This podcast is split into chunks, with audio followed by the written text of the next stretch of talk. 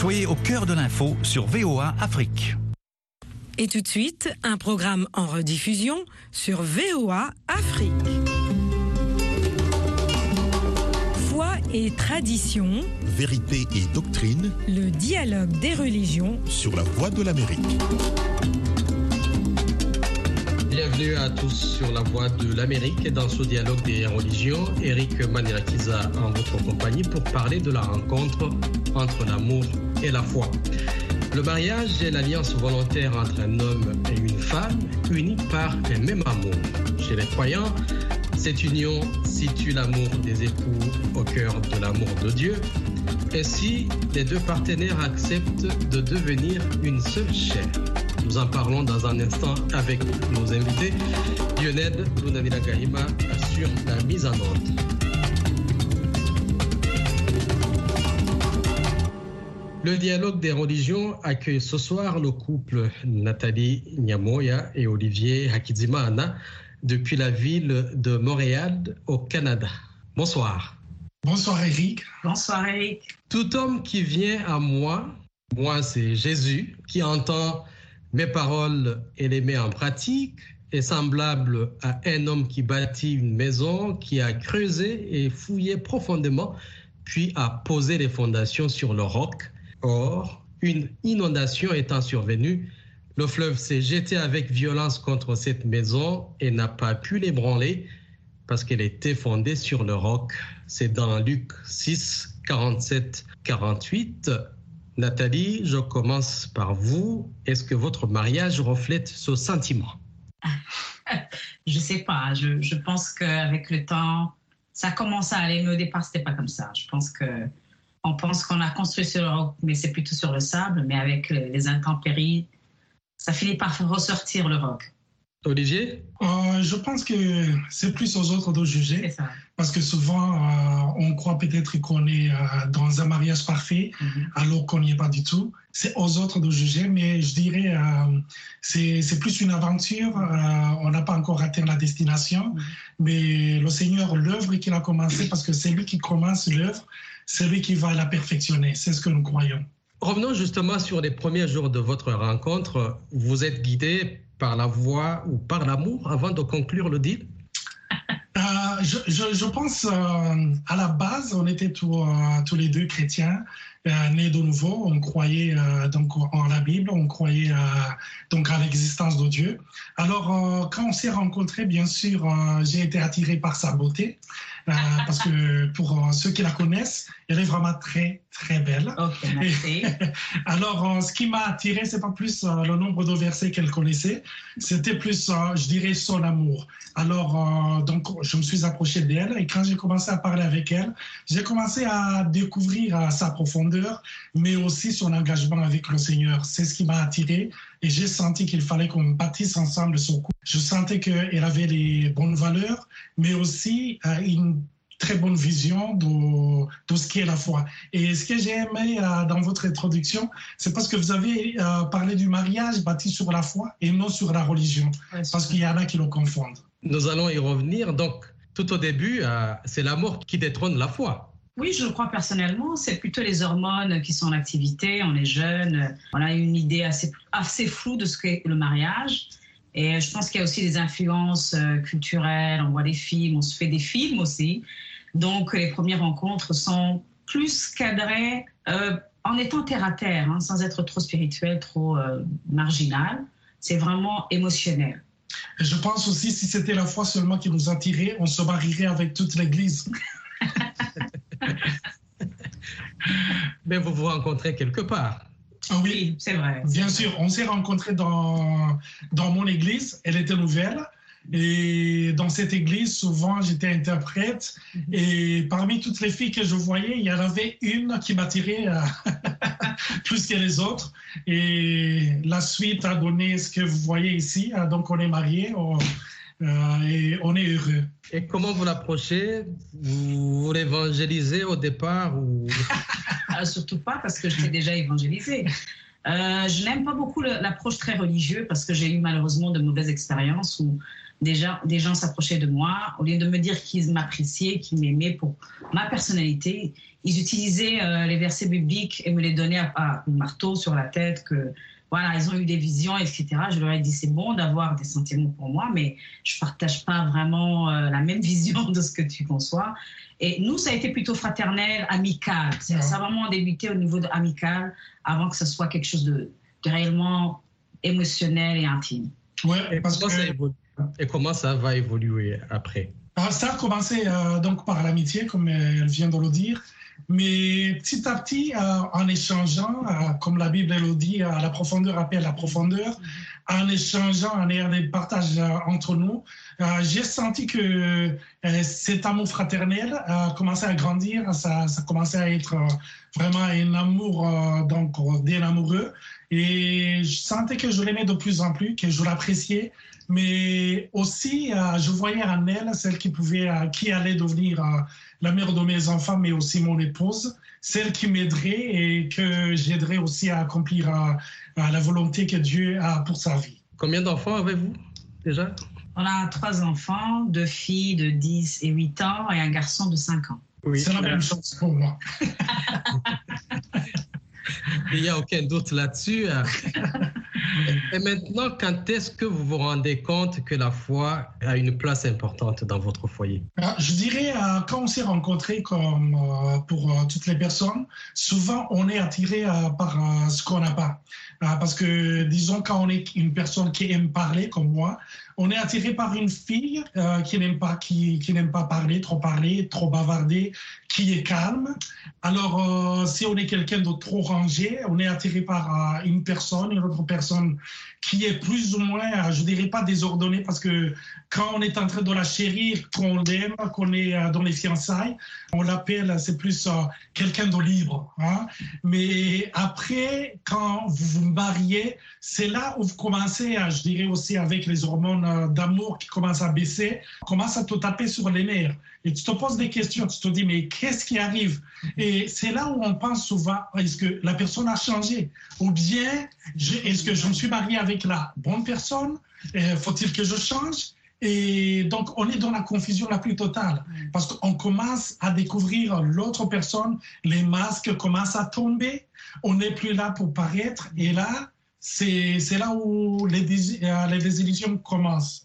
Nathalie, euh, il y, a cette bataille entre la chair et l'esprit, euh, souvent très intense, même pour ceux qui sont fermes dans leur foi. Quand on est déjà marié, c'est ça. On a, des tempéraments très différents. comme Olivier venait de le dire, J'étais d'un tempérament extrêmement calme. J'aimais beaucoup les gens qui ne parlaient pas beaucoup. J'espérais me marier avec quelqu'un vraiment pratiquement d'austère. Mais j'ai rencontré Olivier. Bon, les, les, les, différences s'attirent.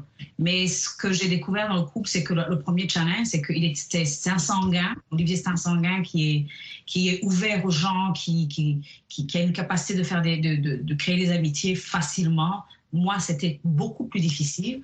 Et au départ, vous l'enviez et vous dites, c'est bien, euh, il a ce que je n'ai pas. Mais après, quand on se marie, ça devient un peu plus compliqué parce qu'on dirait qu'il a plus d'affinité avec les autres personnes qu'avec moi. Donc, euh, c'est vrai que l'ajustement des tempéraments au départ, c'était assez, difficile. Donc, le deal est conclu. Euh, après, il n'est pas entretenu, c'est ça? Non, il, est fait, mais il est fait sur des bases illusoires. Moi, je pense qu'au départ, on se fait des illusions euh, euh, avec ce background culturel, même chrétien ou religieux. On se dit que ah, puisqu'on s'est choisi, puisqu'on a les mêmes valeurs, puisqu'on croit à la même chose, au même Dieu, à la même Bible, les choses iront bien. Mais quand on vit ensemble, on se désillusionne parce que ce sont des tempéraments, on vit une intimité, on, paye le, loyer, on paye des factures ensemble, ce qu'on ne faisait pas avant. On a d'autres challenges que l'on découvre qu'on n'avait même pas avant. Et, je me dis que c'est là où on s'ajuste en fait. Ouais, mais aussi, euh, vous savez, quand on se rencontre, on dit que euh, on a trouvé sa moitié. Alors, euh, quand vous retrouvez dans le ménage, la question est qui va être rempli le premier? Parce qu'on a tendance à tirer sur soi, parce que on, veut devenir quelqu'un de complet, parce qu'on a retrouvé sa moitié, et chacun tire de son côté. C'est là où les tensions commencent. Vous savez, souvent quand on pense au mariage, on dirait que c'est une boîte qui est remplie de bonheur, de joie, de paix, mais on oublie que c'est une boîte qui est vide, là où tout le monde, et, euh, chacun des partenaires doit le remplir. Et c'est ce qui se passe euh, dans le mariage. On y va, euh, je dirais, pour prendre, ça. au lieu d'être là pour donner. Ça. Et c'est là où la foi intervient, parce que la foi nous pousse à penser aux autres, à être là pour les autres. Exactement. J'ajouterais même, euh, par rapport à ce qu'il vient de dire, que on ne peut donner que ce qu'on a reçu. Ouais. Donc, avant de pouvoir donner, euh, ce qui est très important, et d'ailleurs l'erreur qu'on avait commise au départ, on avait tendance à, être des parasites émotionnels, à vouloir tirer chacun sa propre part. Mais la foi nous aide à d'abord savoir, à connaître qui nous sommes, à définir notre vraie identité, que j'ai une identité propre, qui s'enrichit, c'est vrai, dans le mariage, mais c'est pas le mariage qui va me donner une identité. Euh, et, et, ça, quand je le comprends, ça facilite les choses et ça me déstresse par rapport à Olivier. Je sais que ma source de joie n'est pas Olivier, mais il peut être utilisé. Et puisqu'il est près de moi, il sera même beaucoup plus utilisé que quelqu'un d'autre. Mais c'est pas lui la source de ma joie. Et quand on commence à faire la part des choses grâce à la foi, euh, ça nous aide beaucoup. Et quand je réalise que je ne suis plus sa source de joie, il y a moins d'oppression sur moi. Exactement. Et c'est ce qui te libère en tant que mari ou en tant que femme. Mm -hmm. Donc là où tu as compris que tu ne dois pas être à tout prix mm -hmm. à la personne qui doit remplir son vide, parce qu'on le remplit du 1er au 31 décembre et il n'est jamais plein. Je veux rebondir justement sur euh, Ephésiens 5, 22, 25. Mm -hmm. Femmes, soyez soumises à votre propre mari comme euh, au Seigneur, parce que le mari est le chef de la femme, comme aussi le Christ est le chef de l'Assemblée ou de l'Église. Nathalie, comment vous le vivez? Est-ce que vous vous soumettez vraiment, réellement? Comment comprendre cette logique de la soumission D'abord, j'aimerais qu'on donne une définition de la soumission par rapport à la parole de Dieu. Et, la deuxième partie de réponse, je pense que c'est Olivier qui va la répondre. Hein, elle va il va confirmer ou affirmer que je suis soumise. Mais euh, je me dis que quand on aborde ce verset, il y a beaucoup de femmes qui sont extrêmement euh, stressées parce que ce verset est souvent expliqué, souvent par les hommes, par les hommes d'église et d'une façon autoritaire. Mais moi, je pars du principe que si la parole de Dieu, la Bible a été inspirée par le Saint-Esprit depuis Genèse jusqu'à l'Apocalypse, celui qui a inspiré cette phrase, c'est le Saint-Esprit. Et c'est lui qui va me donner la force de pouvoir me soumettre. Alors moi, la soumission, je la vois comment? C'est que c'est vrai, dans un couple, il faut qu'il y ait une personne qui, qui prenne la dernière décision et il se trouve que c'est l'homme, d'après ce que la Bible dit. Et dans cette optique, je sais que si par exemple, parce qu'il y a des fois, on a des désaccords, je sais qu'il y a des fois, je pense avoir raison. Il y a certaines circonstances qui me confirment que j'ai raison. Mais quand on a la foi, je sais que je me soumets à ce que Dieu a dit et que si c'est lui qui l'a dit, c'est lui qui va défendre mon couple. Moi, je pense que l'erreur que nous commettons euh, et que j'ai commise beaucoup au départ, c'est de penser que dans un mariage, le couple est basé que sur l'homme et la femme. C'est l'erreur que l'on a vraiment commise. Et là, on a, par la, foi, par la grâce de Dieu, de comprendre les Écritures, ça nous a montré qu'il faut d'abord nous approcher, me dire, euh, me lier à Dieu. C'est lui si les choses ne vont pas dans, dans la vie d'Olivier, je vais confier à Dieu. Et là, c'est facile de se soumettre parce que tu te soumets à Dieu au travers de sa parole. Et puis, euh, d'une façon pratique, c'est vrai que les autres verront que je me soumets à Olivier. Mais c'est qu'au départ, je me soumets à Dieu. Il y a aussi une certaine responsabilité à Olivier. Euh, c'est pas lui qui accomplit les choses, mais quand les choses vont bien, c'est bon. Et quand les choses ne vont pas bien, je sais que Dieu va venir réparer. Vous êtes à l'écoute d'un programme en rediffusion sur VOA Afrique.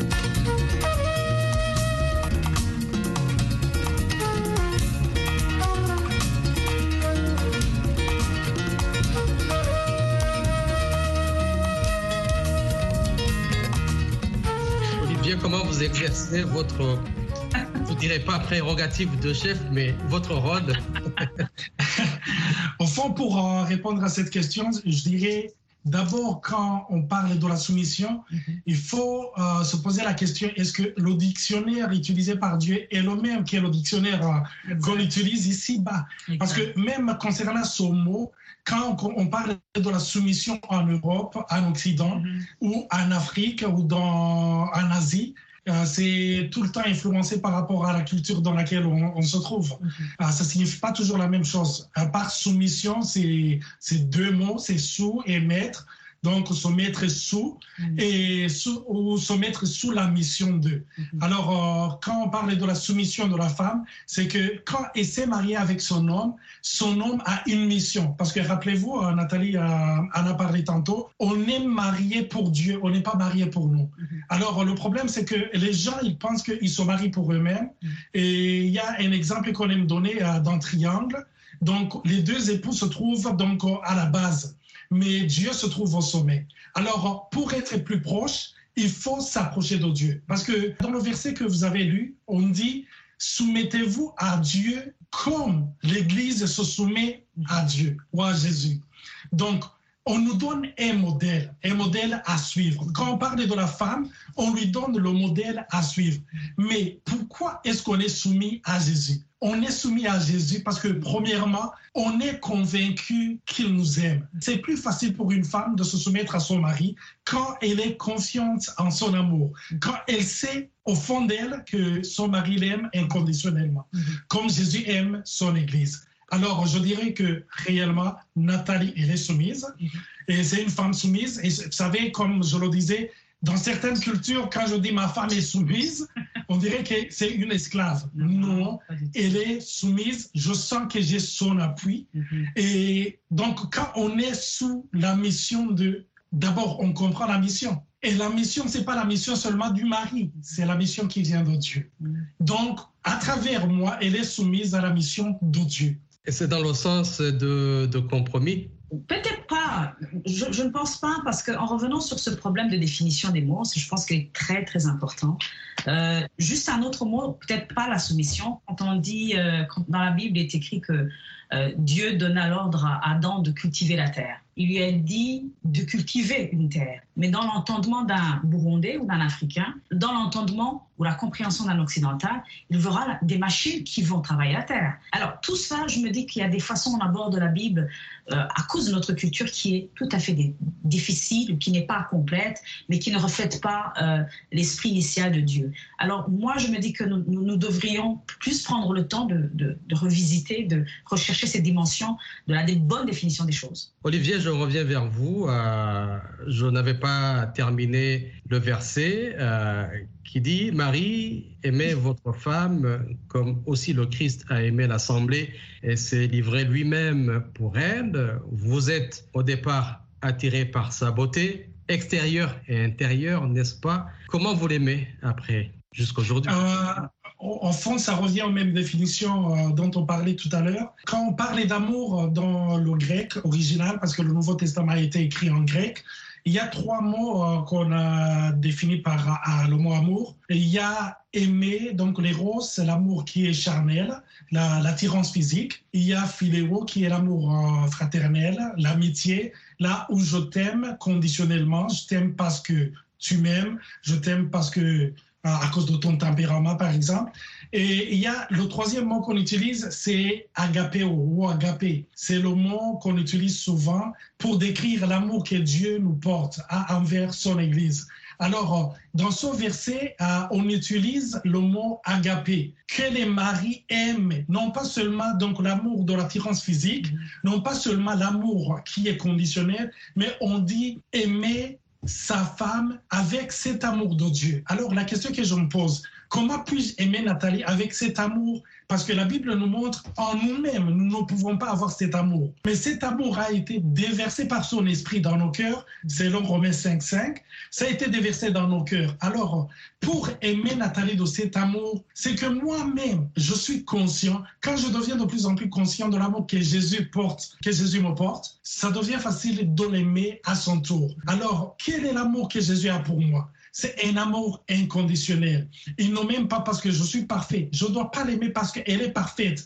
Parce que souvent, il y a des, des, des fois où euh, Nathalie euh, me casse la tête. Ah bah oui, ça arrive. hein. Ça, ça, ça arrive là où je sens, mais cette femme, qu'est-ce qui lui est arrivé hein? on, on- on dirait que c'est le diable qui est incarné en elle. Hein? Et des fois, je me dis, mais qu'est-ce qui arrive?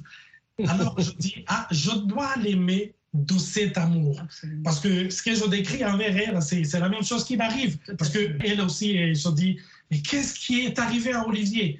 Là aussi. Mais vous n'avez pas l'air de gens qui peuvent se chamailler. Oh, que ça Ah, non, non, non, non. Ça, ça, ça arrive peut-être, on ne se lance pas les assiettes, mais ça arrive. Ça arrive de moins en moins, on confirme, Oui. mais ça arrive. Moi, je donnerais peut-être aussi une autre image euh, de l'amour de Dieu, d'un texte que les hommes n'aiment pas beaucoup en particulier. Mhm. C'est le, le- la, la vie du prophète Osée.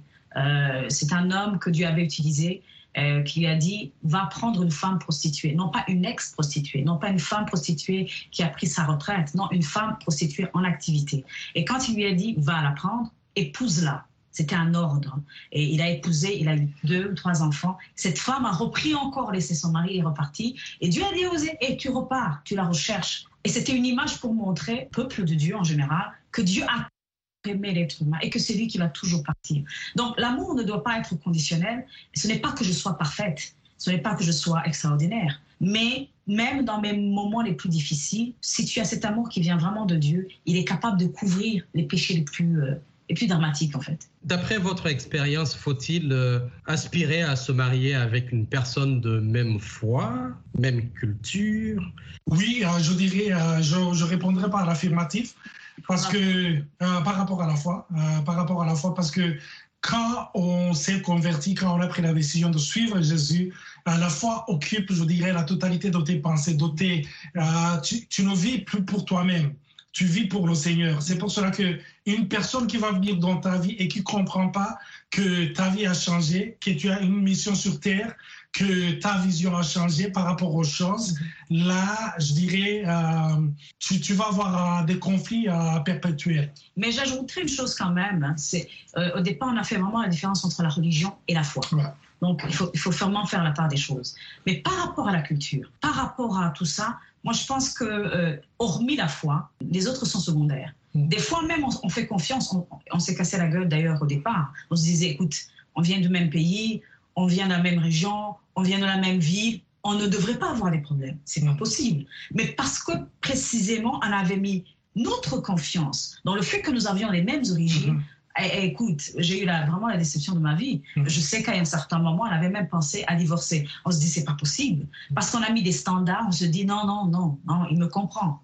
Mais par contre, je me dis qu'il y a certains avantages quand vous êtes vraiment différents. En moins, on est conscient de nos différences. Mhm. On, on se confie moins en nous-mêmes et on, a, on est prêt à travailler sur nos différences. Alors que quand on a pratiquement le même background, on se repose un peu sur ses lauriers et là, ça fait plus de dégâts. Je pense que ça fait plus mal que de bien.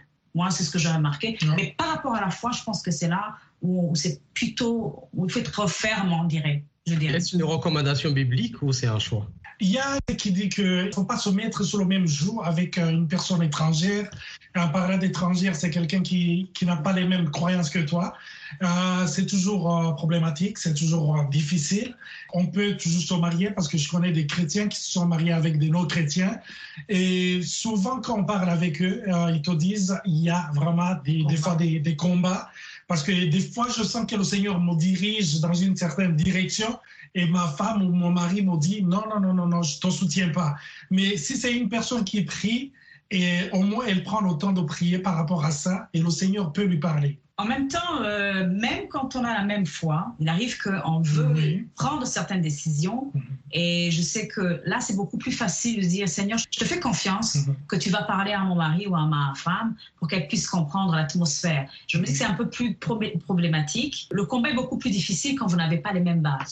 Qu'est-ce qui peut tuer un mariage ou le sauver? Comment la foi intervient pour sauver un mariage? Nous ne pouvons pas aborder cette question tout de suite parce que euh, nous arrivons au terme de ce dialogue des religions. Nous y reviendrons euh, la prochaine fois. Merci de nous avoir suivis. Merci à Nathalie et à Olivier pour euh, votre témoignage. Merci sur beaucoup. L'importance de la foi dans votre vie commune. Merci à vous. Merci. Lionel Lunanila Gahima a assuré la mise en onde. Eric Mandelakiza vous souhaite une agréable soirée. À la prochaine. Vous étiez à l'écoute d'un programme en rediffusion sur VOA Afrique.